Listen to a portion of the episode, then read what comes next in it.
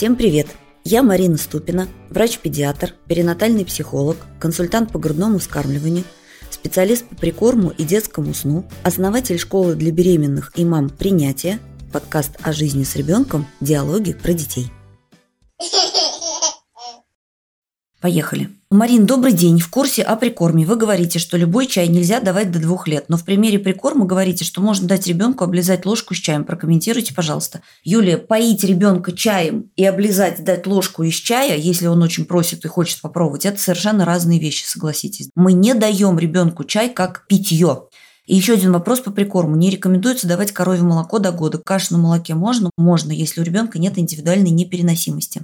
Как насчет растительного молока? Его можно сразу давать, начиная с 6 месяцев. Юлия, нужно разделить у себя в голове то, что мы даем как источник жидкости, и то, что мы добавляем в еду. Давать ребенку растительное молоко как источник жидкости, то есть поить его растительным молоком, не нужно.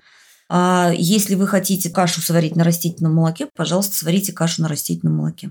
Вопрос от Натальи. Жара плюс 30. Можно, нужно допаивать водичкой и в каком объеме? Мальчик ГВ 6,5 месяцев. Волнуюсь, так как совпало введение прикорма твердой пищи кусочками, жара и уменьшилось количество пописов сильное количество раз и объем. Наталья, следите за весом. Если ребенок прикладывается к груди по требованию, то допаивать его водой, как правило, не нужно. Кроме того, вы ввели прикорм. Вместе с введением прикорма мы вводим и жидкость. Поэтому вы можете предлагать ребенку жидкость. Если он пьет ее, значит, пускай пьет. Если он ее не пьет, значит, не пьет.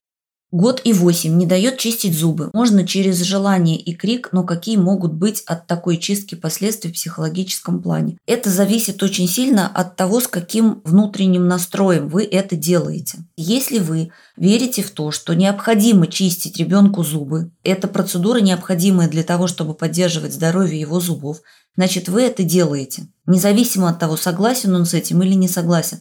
По аналогии можно представить ситуацию, в которой, например, ребенку нужно давать лекарства. У него очаг бактериальной инфекции, ему необходим курс антибактериальной терапии. Мы же не спрашиваем ребенка, будет он пить эти антибиотики или не будет, хочет он это делать или не хочет, согласен он с этим или не согласен. В этой вашей диаде есть ведущий взрослый, это вы, и вы принимаете решение. Если вы ребенка скрутили в бараний рог и наваляли на него, потому что вы психанули, этот ребенок будет воспринимать как акт агрессии. Если вы совершенно спокойно, без эмоций, понимая, что вы делаете, для чего вы делаете, понимая обоснование своих действий, ребенка скрутили в бараний рог и влили в него лекарство, это будет совершенно другое. Также и с чисткой зубов. Если вы считаете, что нужно чистить зубы, значит вы чистите ребенку зубы. Можно пробовать переводить это в игру, но любая игра ребенку через 2-3 раза уже надоедает, и он снова не хочет чистить зубы и снова сопротивляется. Поэтому здесь и игра, и уговоры, и когда-то сделали так, как вы считаете нужным. Главное, чтобы это было не просто ваш эмоциональный псих. Это разные все-таки, согласитесь, вещи. Когда вы, исходя из ведущей своей роли, взрослый, принимаете какое-то решение сделать то, что ребенку не нравится и с чем он не согласен, и когда вы просто психанули и использовали какое-то насилие в отношении него. Вопрос про глазки. Нужно ли что-то делать, если у новорожденного незрелый носослезный канал и постоянно слезится глазик? Ева, он не незрелый, он просто не открылся еще. У нас между носом и глазом есть вот этот канальчик, по которому слеза из глаза скатывается в нос. Почему у нас сопли, извините, начинают течь, когда мы плачем? Потому что часть слез скатываются по этому носослезному каналу в нос. Решение о том, что с этим делать, принимает врач-офтальмолог, который наблюдает ребенка. Есть разные техники ведения дакриоцистита. В основном сейчас, если нету никаких воспалительных процессов и так далее, за этим просто наблюдают. Потому что чаще всего с возрастом это благополучно проходит. И открывается этот канальчик, и делать ничего не нужно. Раньше нас учили, что нужно делать массаж. Сейчас мы знаем, что никакой доказанной эффективности у этого массажа нет. Поэтому просто наблюдают. Наблюдать можно разное количество времени. Опять же, это определяет врач-офтальмолог. Кто-то наблюдает 3 месяца, кто-то наблюдает 6 месяцев, кто-то говорит, что спокойно до 9 месяцев ждем. То есть это уже вопрос к врачу-офтальмологу. Последнее время полюбил спать на боку. Не вредна ли такая поза для сна маленьких детей? Не повлияет ли отрицательно на формирование организма, скелета, позвоночника, внутренних органов?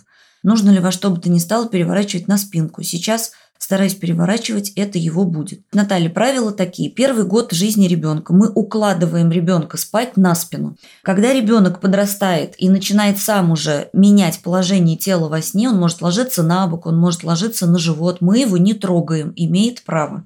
В зону нашей ответственности входит обеспечить ему безопасные условия сна. Вот это наша зона ответственности. То есть он должен спать в безопасных условиях. При этом, если он уже в силу возраста поворачивается на бок или на живот, значит он спит на боку или на животе. Но укладываем изначально мы его на спину. Вот такое правило.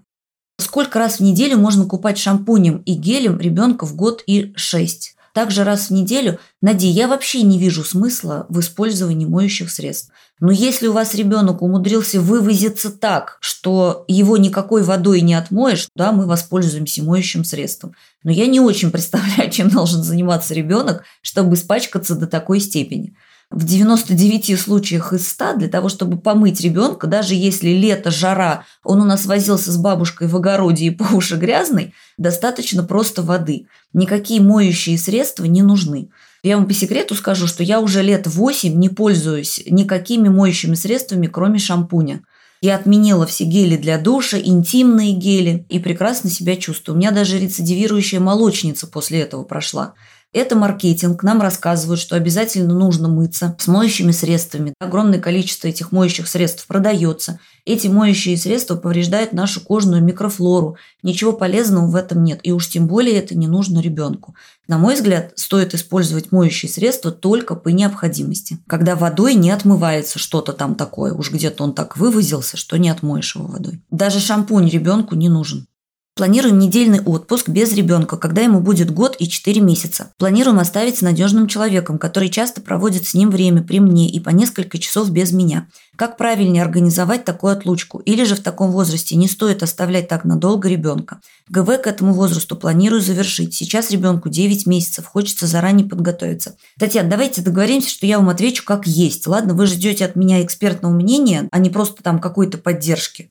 Во-первых, я позволю себе заметить, что завершение грудного вскармливания год и 4 – это совершенно не физиологический срок. Я это вам произношу не в том плане, что я сейчас грожу вам пальчиком и говорю, Татьяна, ай-яй-яй, что это вы так рано собрались завершать ГВ? Так как я выступаю посредником между современными научными знаниями и вами, родителями, я это вам транслирую в качестве информации. Здесь нужно смотреть, а для чего вы решили завершить ГВ году и 4 месяцам? Знаете ли вы, что дает ребенку и вам кормление на протяжении всего второго года? Информированное это решение или неинформированное? Я подозреваю, что неинформированное. И, скорее всего, вы собираетесь завершать грудное вскармливание к этому возрасту для того, чтобы съездить без ребенка в отпуск. Так вот, я вам, опять же, в плане информации хочу сказать о том, что для того, чтобы съездить без ребенка в отпуск на неделю, совершенно не обязательно завершать грудное вскармливание. Это первый момент, про который нужно знать вам и понимать. Второй момент. Действительно нежелательно оставлять ребенка такого возраста на такой длительный срок. Опять же, я вас просто информирую, Таня, ехать в отпуск с ребенком или не ехать в отпуск с ребенком, или ехать без ребенка. Это вы, разумеется, будете принимать решение сами, как взрослые женщины. Я вас только снабжаю информацией. Ребенка невозможно к этому подготовить, и ребенку невозможно объяснить, что такое мама уехала с папой в отпуск на неделю. Для ребенка это большая нагрузка. Понятно, что никто от этого не умрет.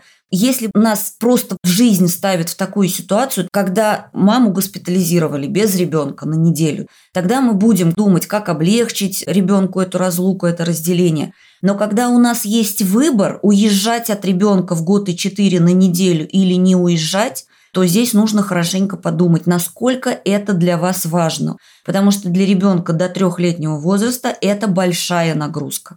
И никак вы его к этому заранее подготовить не сможете, потому что то, что вы будете пытаться объяснить ему словами, для него будет просто шум моря. Потому что для вас за словами всегда стоит огромное количество разных понятий, а у него за этими словами ничего, кроме звуков, еще не стоит, потому что у него нет опыта.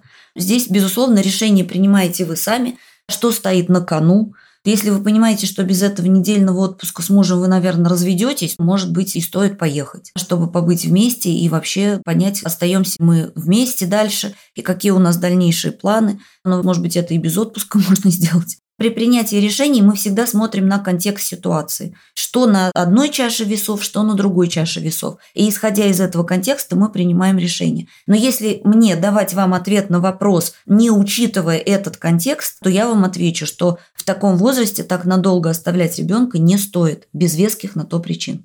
Есть ли критерии, с какого возраста можно ребенка купать в море и можно ли применять детский бассейн с морской водой? И, Анна, критерии вам дает сам ребенок, собственно говоря. Потому что один ребенок в два года лезет в море, его за уши оттуда не оттащишь, а другой ребенок и в три, и в четыре года в лучшем случае ножки там помочит, и чуть вы его пробуете туда подальше завести, он вам устраивает истерику форменную. Потому что он вообще не готов к знакомству с этим большим объемом воды. Поэтому сказать, что существуют одинаковые критерии для всех на свете детей на этой планете, нет такого критерия. Да? Вы смотрите на конкретного ребенка. Детский бассейн с морской водой, да, вы можете использовать. Опять же, здесь нужен контекст ситуации. Если вы набираете его вот здесь на берегу, вы должны понимать, что вот эта прибрежная полоса, там очень грязная вода. Нужна ли ребенку эта вода, очень полезная морская, ну, тоже большой вопрос. Добрый день, Марина. Подскажите, пожалуйста, дочь только в 10 с половиной месяцев стала ползать, сидеть, пытаться вставать. Это норма или надо водить на массаж бассейн на с 4 месяцев? Марина, ну, для сидения немножко поздновато, но она, тем не менее, хоть с опозданием, но начала же это делать. А для ползания и вставания так вообще нормально. Поэтому я не вижу никаких проблем. Добрый день, закончила кормить грудью. Возраст сына два с половиной года. Когда пропадет молоко? Катерина, молоко может выделяться достаточно долго при надавливании. Несколько месяцев и даже год бывает выделяется. Просто не надо надавливать. И если вас грудь никак не беспокоит, то, в принципе, это не требует никаких действий от вас. Если что-то беспокоит, тогда стоит сходить к врачу. Но как минимум первые несколько месяцев после окончания прикладывания оно точно еще там есть. Следующий вопрос от Дарьи. Подскажите, как подготовить старшего ребенка почти два года к появлению малыша? Срок сейчас небольшой, но хочу максимально оградить детей от ревности к родителям. Дарья, к сожалению, вы никак не можете подготовить двухлетнего ребенка к рождению младшего ребенка и оградить его от ревности. Как невозможно вас подготовить к ситуации, когда ваш муж придет домой вместе с другой женщиной и скажет, вот это Наташа, я ее тоже люблю так же, как и тебя, она будет жить с нами. Кроме того, ребенку в два года невозможно объяснить что-то. Вербальные способы объяснения, они не будут работать, опять же, потому что у вас за тем, что вы объясняете с помощью слов, огромный базис понятий, а у ребенка нету ничего за этими словами словами, просто слова. Поэтому невозможно ребенка подготовить и сделать так, чтобы он не ревновал и не испытывал фрустрации в связи с рождением младшего ребенка. А вот как ему помочь пережить эту фрустрацию, это другой вопрос. Сын 2,2 на детской площадке любит играть с другими мамами, брать за руку и куда-то вести, показывать им игрушки. Другие дети так не делают. На меня ноль внимания. Нарушена привязанность, Таня, не могу ответить. Невозможно по одному этому признаку делать какие-то выводы. Это как в медицине. Невозможно по одному какому-то симптому тут же поставить диагноз. Нужно собирать анамнез. Так же и здесь. Просто на основании того, что он берет других мам за руку и что-то им показывает, сразу ставить диагноз и говорить о нарушенной привязанности невозможно. Нужно смотреть всю вашу систему, всю вашу диаду для того, чтобы ответить на этот вопрос. Сам по себе этот факт не может говорить о том, что нарушена привязанность. Я не утверждаю, что она не нарушена. Может быть, я не знаю. Но может быть, совершенно нет. У меня слишком мало информации для того, чтобы я могла какие-то выводы делать. Что делать с ГВ, если ребенку нужно отдать в ясли в 6 месяцев? Продолжать кормить грудью. Да, вы можете отдать ребенка в ясли в 6 месяцев, если у вас есть такая необходимость. При этом можно сохранить грудное вскармливание полноценное. Следующий вопрос от Юли. Дочке год и два месяца сильно режутся премоляры, десна над одним даже треснула и кровоточит иногда. Стоит ли чистить зубки или подождать, пока заживет? Юль, смотрите по ребенку. Если ей больно сейчас, значит, можно и подождать. Или чистить только вот эти зубки в стороне от набухшей болезненной десны. Если ей ок, то значит можно чистить. Может ли отит у грудного ребенка быть вызван грудным вскармливанием в положении лежа? Нет, Оксан, не может. Три месяца, гемоглобин 96. Терапевт хочет отправить в стационар. Могу ли я отказаться? Лена, ну, с точки зрения закона вы можете отказаться. Я бы здесь получила мнение второго врача, потому что велик риск того, что врач не знает про то, что у детей в этом возрасте есть физиологическая анемия. Поэтому я бы получила мнение второго доказательного врача, который в курсе, что такое может быть. Если вам несколько врачей на основании сбора анамнеза скажут, да, что там есть тревожные признаки и что-то нужно с этим делать, значит, вы уже будете слушаться врачей.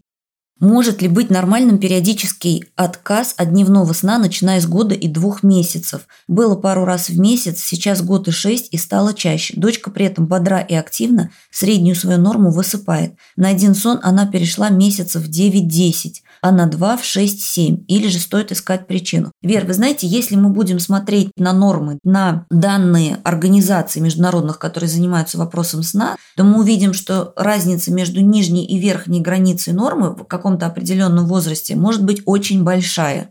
Поэтому, если мы будем говорить в среднем, то для большинства детей отсутствие дневного сна в полтора года, переход на один сон в 9-10 месяцев будет не физиологичен. Но мы же растим с вами не среднестатистического ребенка, не какого-то коня в вакууме непонятного. Мы растим совершенно конкретного ребенка. И именно на этого конкретного ребенка мы и смотрим. Если мы видим, что все абсолютно в порядке, ребенок прекрасно себя чувствует во время бодрствования, глазки блестят, все вокруг интересно. Если ребенок нормально засыпает, когда ему пора спать, если ребенок нормально спит, и если ребенок укладывается в эти нормы, разница в которых между нижней и верхней границей очень большая, значит, может быть, для вашей конкретной девушки это норма. То есть в первую очередь смотрим на самочувствие ребенка. Потому что ребенок с хронической нехваткой сна, с хроническим недосыпом, у него будет и клиническая картина этого хронического недосыпа. Здравствуйте, ребенок в полтора года просыпается три раза за ночь, в час, в три, в пять, просит грудь и засыпает обратно. Это норма или нужно искать причину и устранять такие просыпания? Да нет, три раза за ночь, полтора года вполне себе нормально. У ребенка аллергии на белок коровьего молока. Как восполнить потребность кальция? Вера, я не могу ответить, потому что вы не написали даже возраст ребенка. Я не понимаю, про какого ребенка мы говорим. Это ребенок трехмесячный или это ребенок трехлетний? Условно, если мы говорим про ребенка, который получает уже помимо грудного молока и или смеси пищу со стола, то кальций есть во множестве других продуктов, а не только в коровьем белке. Вы можете просто открыть интернет и в поисковике забить свой запрос, в каких продуктах содержится кальций. Вот и все. Подскажите, пожалуйста, если у папы вальгус, говорят, у малыша тоже будет, можно ли это корректировать до момента встать на ножки, поперечный? Наталья, это вопрос к ортопеду, не ко мне. По-моему, это ерунда. Говорить о том, что однозначно, если у папы вальгус, значит, у ребенка точно тоже будет, по-моему, это как-то странно, потому что у папы может быть вальгус, связанный с совершенно разными причинами. К ребенку никакого отношения не имеет. И тем более корректировать что-то там, пытаться до момента вставания на ножки, это тоже большие вопросы у меня вызывает. Но так как это не зона моей компетенции, имеет смысл задать вопрос доказательному ортопеду современному. Ребенок полтора года. Вот уже полгода при играх маму и папу кусает, царапает, щипает, бьет довольно ощутимо до синяков и крови. Делает это очень внезапно и быстро, никакой агрессии, потом смеется и целует. Как можно это остановить? Василиса, здесь надо смотреть, что стоит за поведением ребенка, потому что за одним и тем же поведением может стоять совершенно разные причины, разные эмоции, разные потребности.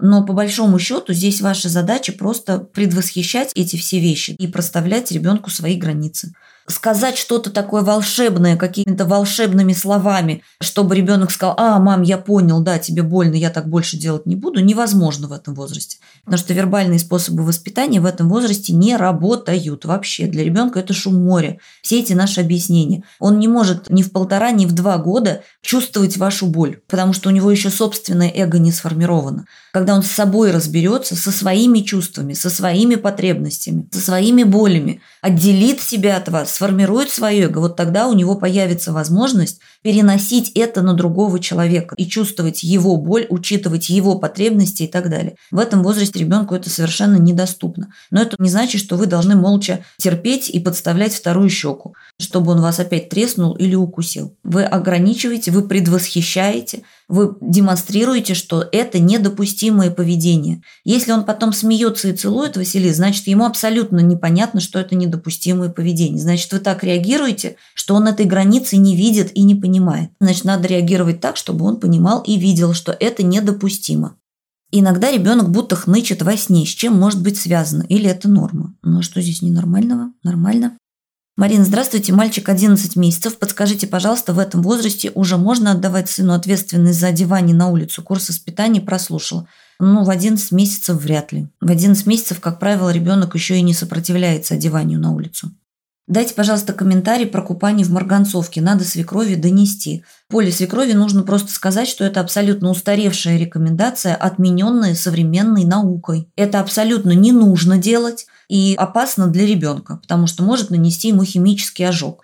Эти рекомендации давались тогда, когда были вероятности того, что ребенку будут купать неизвестно где, непонятно в каких условиях и в какой воде. Всегда общие рекомендации для всех даются для всех. Люди, которые пишут эти рекомендации, они не знают, какая именно семья будет читать и будет купать ребенка. Это может быть семья в обычной городской квартире, у нас абсолютно нормальная вода течет из крана, никак ее обеззараживать не надо. А может быть это семья, которая живет в глухой деревне, у нее нет водопровода и нет даже колодца. И она набирает для купания воду из болотца какого-нибудь. Вот эту воду нужно обеззаразить марганцовкой.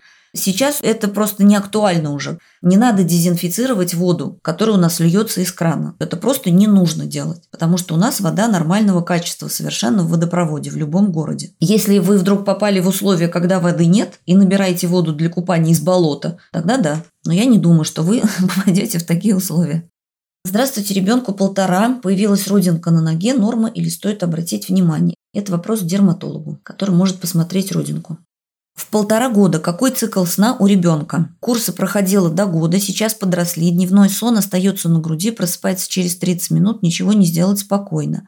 К полутора годам цикл ребенка 60-90 минут. Почему он просыпается через 30, не могу вам сказать. Надо смотреть ваши ритмы. На вскидку, тыкая пальцем в небо, потому что нужно разбираться, что у вас происходит, для того, чтобы вам действительно дать какие-то рекомендации, могу сказать, что, вероятно, у ребенка слишком много сна. Может быть, я попала, а может быть, не попала.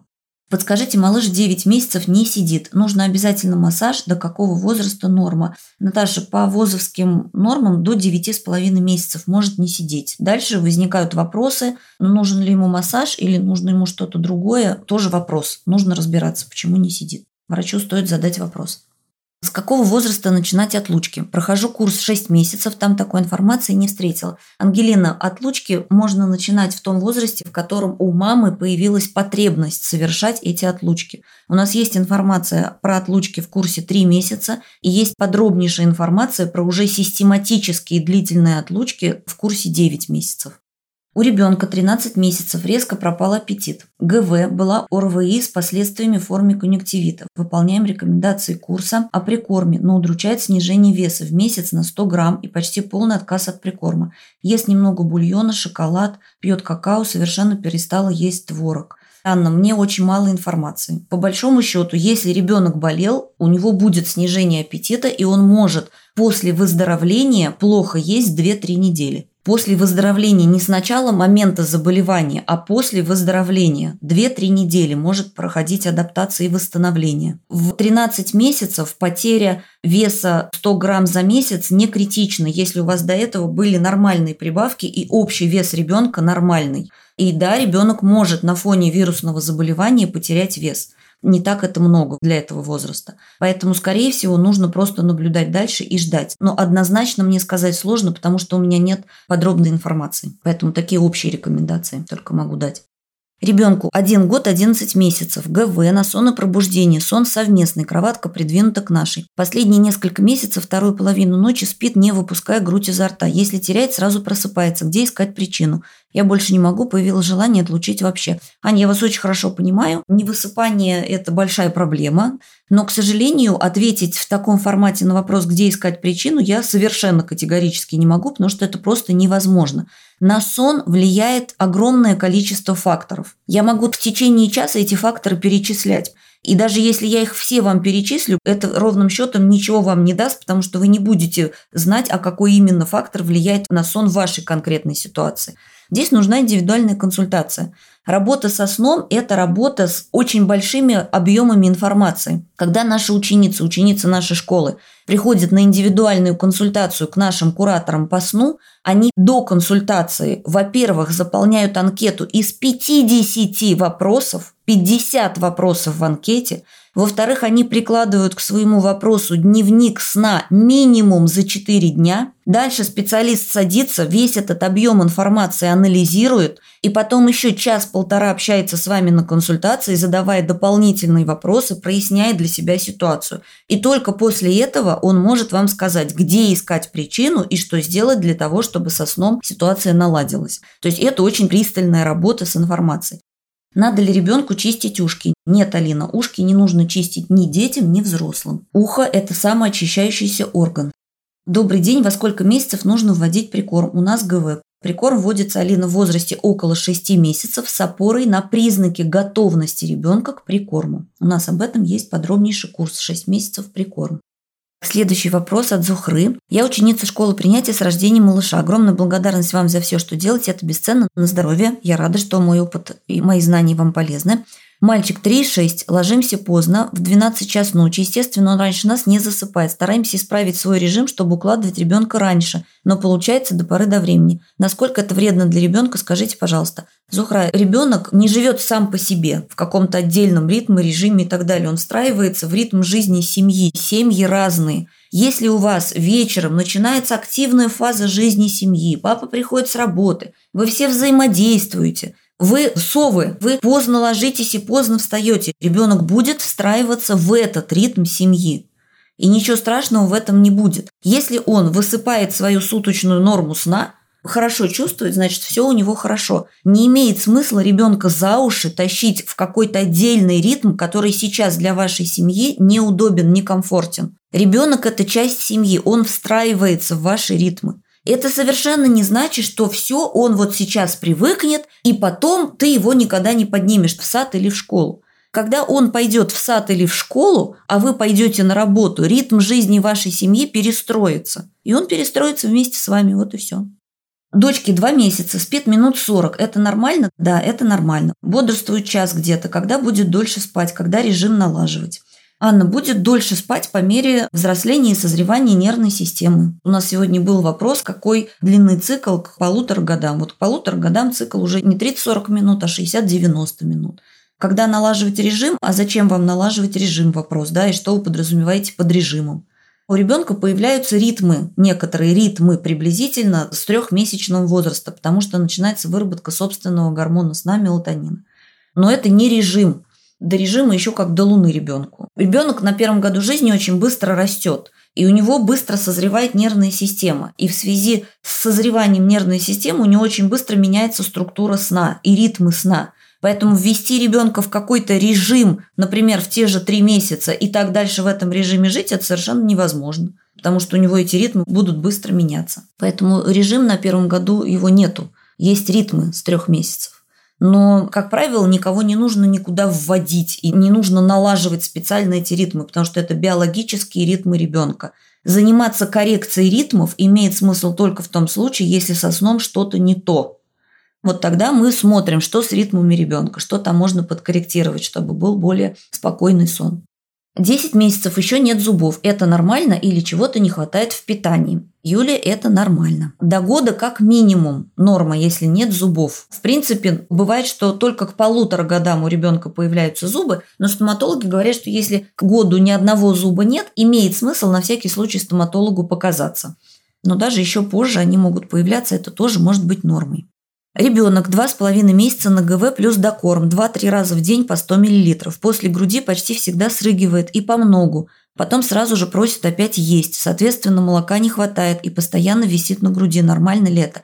Лен, приходите в школу к нам на курс новорожденный или даже уже на 3 месяца и будем разбираться, что у вас происходит. Я не могу ответить на вопрос, нормально это или ненормально. Потому что я не понимаю, что у вас происходит, что у вас с набором веса, я не знаю. Зачем вы докармливаете 2-3 раза в день по 100 мл? Как давно вы ввели этот докорм? На основании чего этот докорм введен? Как у вас было организовано грудное вскармливание эти два с половиной месяца? Знаете ли вы о том, как организуется грудное вскармливание корректно по законам природы? Например, ваша фраза «потом сразу же опять просят есть, соответственно, молока не хватает» наталкивает меня на мысль, что вы не знаете, как правильно организуется грудное вскармливание и, в принципе, не понимаете психологические составляющие этого процесса. Вы из него делаете только питание. На мой взгляд, здесь нужно, во-первых, вам учиться и повышать уровень своей компетентности материнской в этих вопросах. А во-вторых, если вы хотите, чтобы вам какую-то обратную связь дал специалист, то специалисту нужно разобраться сначала, что у вас происходит чтобы дать вам какой-то ответ. Здравствуйте, как часто нужно мыть новорожденного? Евгения, нету регламента. согласно которому новорожденного ребенка нужно мыть с какой-то определенной частотой. Всем на свете мамам, всех на свете детей. Купание для новорожденного ребенка – это не только гигиеническая процедура. Если она организована корректно, то она является и успокаивающей, расслабляющей процедурой, спа-процедурой. А какой-то ребенок тяжело переносит купание или оно организовано некорректно – Поэтому здесь нужно понимать, что такое купание, и уметь корректно его организовывать, и смотреть на свои возможности и потребности, и на собственного ребенка, чтобы как мать и ведущие взрослые принимать решение, я сегодня буду купать своего ребенка или не буду. Не имеет смысла опираться на какой-то регламент. Все регламенты, которые вам рассказывают, что нужно столько-то раз купать, или столько-то раз кормить, или столько-то раз еще что-то с ним делать, гулять, например, это регламенты, созданные в середине прошлого века для детей, растущих в казенных домах, в домах малютки и в больницах. К вашему ребенку эти регламенты никакого отношения не имеют. Нужно уметь понимать суть процессов ухода, в том числе, который вы организуете ребенку. Welcome на курс новорожденный. Подробнейшим образом об этом там рассказываю. Отдельный урок у нас про это есть. Здравствуйте, ребенок год и месяц, утром нет аппетита, спустя час после сна. Если мы выходим гулять, то ест очень аппетитно. Это нормально? Я не могу сказать, что это ненормально. Опять же, здесь очень мало информации в вопросе, как организовано питание, я не знаю, что с набором веса у ребенка, я не знаю. Если все окей, то да, бывает, что ребенок с утра просыпается еще без аппетита, особенно если еще сохранено грудное вскармливание. Он под утро насосался, у него еще нет потребности позавтракать, и он может откладывать этот завтрак. Происходить он может попозже, это нормально. Марина, добрый день. Подскажите, пожалуйста, по вашей практике для малыша в 7 месяцев два дневных сна – это норма или все же рановато такая перестройка? Анна, здесь нужно смотреть не на количество снов, а на все ритмы ребенка суточные, причем не за один день, а как минимум за четыре. Какие это сны? По 30 минут или по полтора часа? А какая продолжительность ночного сна? А как ребенок себя чувствует? А как он укладывается? А как он спит эти сны? Это все имеет значение для того, чтобы сказать, это нормально для ребенка или ненормально для этого конкретного ребенка. У нас немножко выше был вопрос от мамы, у которой ребенок очень рано сокращает объем сна и при этом прекрасно себя чувствует. По большому счету, если хорошо себя чувствует, значит все окей. Но опираясь на ту информацию, что у вас два дневных сна в 7 месяцев, невозможно провести анализ ситуации, сделать какие-то выводы.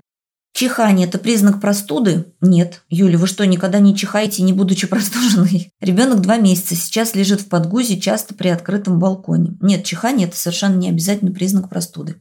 Подскажите, в два месяца у дочки на правую сторону скос на голове. Он исправится со временем. Класть на другую сторону. Исправляем кривошею и дистонию. Анна, по-хорошему, это тоже вопрос к ортопеду, но, в общем-то, статистически есть такая штука, как позиционная плагиоцефалия, которая в подавляющем большинстве случаев исправляется просто со временем. Если вы хотите развернутый ответ, то имеет смысл задать его ортопеду, который видит ребенка, видит, а не просто вопрос мамин читает. С какого возраста нужно приучать мальчика вписывать стоя? Да нету какого-то определенного возраста. Он просто начинает наблюдать за тем, как это происходит у папы, как это происходит у других мужских особей вашего племени, и начинает за ними повторять. Специально как-то к этому приучать не нужно. У ребенка задача освоить социальную форму отправления естественных нужд. Откуда он эту социальную форму берет? Наблюдая за своими взрослыми. В той культуре, в которой он родился. Ребенок полтора месяца засыпает только на руках, потом перекладываю в кроватку. Нормально ли это? Можно ли приучить засыпать в кроватке при помощи взрослых? Катерина, у вас нет базовой информации о потребностях ребенка. И это не очень здорово, вы уж меня извините, потому что у вас должна быть эта информация, как у мамы. Вы не понимаете в принципе, о чем вы спрашиваете. То, что ребенок засыпает только на руках, это абсолютно нормально, так и должно быть а вы хотите сейчас игнорировать его базовые потребности, но вы не знаете об этом. Вы просто думаете, что дело в приучении, а дело не в приучении, а в базовых потребностях ребенка, о которых мамы должны знать. И они должны знать о том, как меняются эти потребности с возрастом. Приходите к нам учиться на курс новорожденный. Учиться понимать своего ребенка, учиться понимать его потребности. ГВ до двух лет по ВОЗ. В чем плюсы ГВ с года до двух и далее? И в чем особенности? Юля, у нас про это есть целый отдельный курс. Информации очень много. Грудное вскармливание на втором году жизни – это очень сильный вклад в здоровье ребенка и в здоровье мамы, если очень коротко. В чем особенности? В том, что нужно уметь изменить организацию грудного вскармливания в соответствии с возрастом ребенка, его изменившимися потребностями, изменившимися потребностями мамы чтобы этот процесс не превращался для мамы в подвиг и каторгу через «не могу», через «не хочу», потому что надо. Чтобы и ребенку было комфортно в этом процессе, и маме было комфортно в этом процессе. Информации огромное количество про это вам нужно знать, чтобы у вас внутри был ответ на эти вопросы. У нас огромное количество информации в курсе ГВ после года, огромное количество ссылок на научные исследования, которые подтверждают информацию уроков. Приходите. Здравствуйте, дочке 7 месяцев. Выталкивательный рефлекс не прошел. Пытается стошнить пюре, мякоть, маленькие кусочки. Это норма, учусь на ваших курсах, спасибо большое. Валерий, бывает такое, что рефлекс выталкивания угасает позже. Это может быть связано с разными вещами. Вполне вероятно, нужно просто еще подождать. Здесь мне тоже маловато информации. Мне бы понять, чем вы ее кормите, как вы ее кормите – Сейчас понятно, что для такого ребенка кусочки не надо давать, более пюрированную, размятую пищу, может быть, даже гомогенизированную, потому что не угас еще этот рефлекс, а кормить все-таки ребенка дополнительно уже нужно в 7 месяцев. А может быть, имеет смысл, например, остеопату показать ребенка. Здравствуйте, мальчик, год и четыре, начал щипаться. Не на постоянной основе, но частенько. Может подойти больно ущипнуть за ногу, пока занимаюсь какими-то делами. Конечно же, стараюсь бурно не реагировать, но не всегда получается – Проговариваю, что так делать не надо, что маме неприятно и больно, на что он улыбается и пытается ущипнуть еще больнее. Катерина, еще раз, дело в том, что вербальные способы воспитания не работают в этом возрасте. Если вы ему проговариваете что-то, а он улыбается в ответ мило и снова вас щипает, это значит, что до него не дошло, что здесь стоит граница, которую недопустимо нарушать. И для него это игра, а ваши слова для него ничего не значат, потому что у него понятия за этими словами нет – Продолжать в таком же духе объяснять и говорить, пока не поймет, он не поймет, Катерина, еще долго не поймет. У него мозг не в состоянии понять боль другого человека, у него собственное «я» еще не сформировано. Можно ли ущипнуть в ответ, чтобы понял, что мне действительно больно? Нет, Катерина, нельзя, потому что это не работает так, как вы хотите, чтобы сработало. Он не поймет, что раз вы его ущипнули и ему больно, значит вам тоже так же больно, когда он вас щипает. Ему это недоступно. Вы для него просто такими действиями легализуете форму этого поведения. Когда вы делаете ребенку больно, вы показываете, что это нормально. Делай так тоже, раз я так делаю. Продолжай в том же духе. Приходите на курс воспитания к нам. Дочь год и пять месяцев любит проводить в ванной в воде час и более и несколько раз за день. Можно так долго, не вредно? Нет, не вредно, можно. Дочке год и 9 месяцев. Питаемся за общим столом с одной тарелки. А зачем с одной тарелки? У ребенку год и 9 уже. С какого возраста рекомендуется накладывать ребенку еду в отдельную тарелку? Дело не в возрасте, дело в готовности ребенка. На курс питания приходите, я не могу вам так кратко ответить. Дело не в возрасте, дело в готовности. Но в год и 9 ребенок уже готов, если вы даете ему возможность. Если вы такую возможность не даете, то получается, что мы поддерживаем инфантилизм. Организация питания ребенка после года имеет множество интересных нюансов. Потому что дети еще не зрелые, у них не зрелые как физиология, так и психология. И там есть много всяких интересных штук, о которых я рассказываю на курсе питания. Давно уже надо дать свою тарелку человеку в год и 9 месяцев. При кормлении тандемом новорожденный ребенок двух лет хватит ли всем молока и нужно ли ограничивать в кормлениях старшего ребенка? Инна, молока хватит, потому что молочные железы всегда работают по принципу спрос-предложения. Хватает же молока при кормлении двойни. И даже при тройне тоже бывает, что хватает молока и не нужен докорм детям. Бывает, что нет, а бывает, что хватает. Поэтому сколько требуют дети, столько и будет вырабатываться. Нужно ли ограничивать в кормлениях старшего? Здесь нужно смотреть, что вы имеете под ограничивать. Это зависит от множества факторов, от того, как вы себя чувствуете. Вы можете ограничивать, если, например, у вас есть какой-то дискомфорт от того, что старший ребенок сосет часто. Для старшего ребенка уже должны быть, безусловно, какие-то правила, границы, которые он не должен нарушать. Вот в этом плане, да, его можно ограничивать. Ограничивать его как-то специально ради того, чтобы ограничить, смысла не имеет. Какие признаки готовности отселять в свою комнату? Очень хочется спать одной. Сыну год и месяц. Кормится только ночью, днем в саду и спит рядом, постоянно просыпаясь. Если спит в своей кроватке, то до двух-трех часов. Признаки готовности спать в своей комнате – это когда вы укладываете ребенка в его комнате, а он спит там всю ночь. И у него все ок. Как правило, это ближе к пяти годам происходит. Понимаете, мы не можем быстренько подсозреть нервную систему ребенка. Мы не можем быстренько сделать так, чтобы он подрос. Отдельный сон, тем более в отдельной комнате, это вопрос созревания ребенка, вопрос готовности ребенка. Готовность спать отдельно, тем более в отдельной комнате, это вопрос созревания. Мы не можем быстренько его подсозреть, даже если нам очень хочется спать одной. Мы не можем никакими своими действиями ускорить его созревание, созревание его нервной системы в первую очередь. Это не вопрос наших усилий, это не вопрос приучения или отучения. Это вопрос времени. Время мы ускорить с вами никак не можем. Сколько бы мы ни стояли над росточком яблони, который проклюнулся из земли, после того, как мы закопали туда косточку, сколько бы мы ни объясняли этому саженцу о том, что ну надо же приносить уже плоды, он не может это сделать до тех пор, пока он не реализует свою программу развития, заложенную в нем природой, и не подойдет к определенной степени зрелости. Реализацию этой программы мы никак не можем ускорить, нравится нам это или не нравится. А что с этим делать? Идти по пути удовлетворения потребностей ребенка или ставить его в ситуацию игнорирования этих потребностей, это уже родитель решает. Каждый для себя определяет, что для него важно. Рада была вас видеть, слышать. Надеюсь, что сегодня принесла кому-то пользу. В следующий раз увидимся с вами через пару недель. До свидания.